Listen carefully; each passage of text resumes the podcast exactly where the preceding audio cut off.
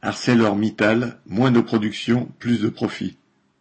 Comme TotalEnergies, Engie, Stellantis ou LVMH, ArcelorMittal, le trust de l'acier, du fer et du charbon, annonce des profits semestriels 2022 en hausse. Ceux de 2021 étaient déjà records, ceux de 2022 sont encore largement supérieurs.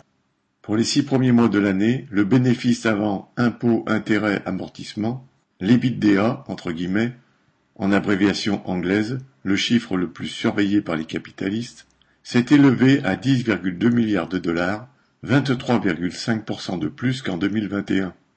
Ce n'est pas parce que la production a augmenté, puisque durant cette période, elle a au contraire diminué de 7%. C'est la hausse des prix de l'acier, de 46% au premier trimestre, due en grande partie à la spéculation, qui a provoqué cette croissance des profits. Bien sûr, cette flambée des prix et des profits est payée en définitif par les acheteurs d'automobiles, d'électroménagers, etc. Avec cet argent, ArcelorMittal rémunère grassement les actionnaires par des dividendes qui ont augmenté de 50% depuis 2019. Il rachète en continu ses actions pour en faire monter le cours.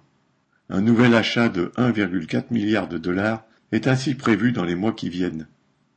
Enfin, le trust se renforce encore en achetant pour des milliards de dollars une société de fer briquetée au Texas et l'entreprise sidérurgique CSP au Brésil.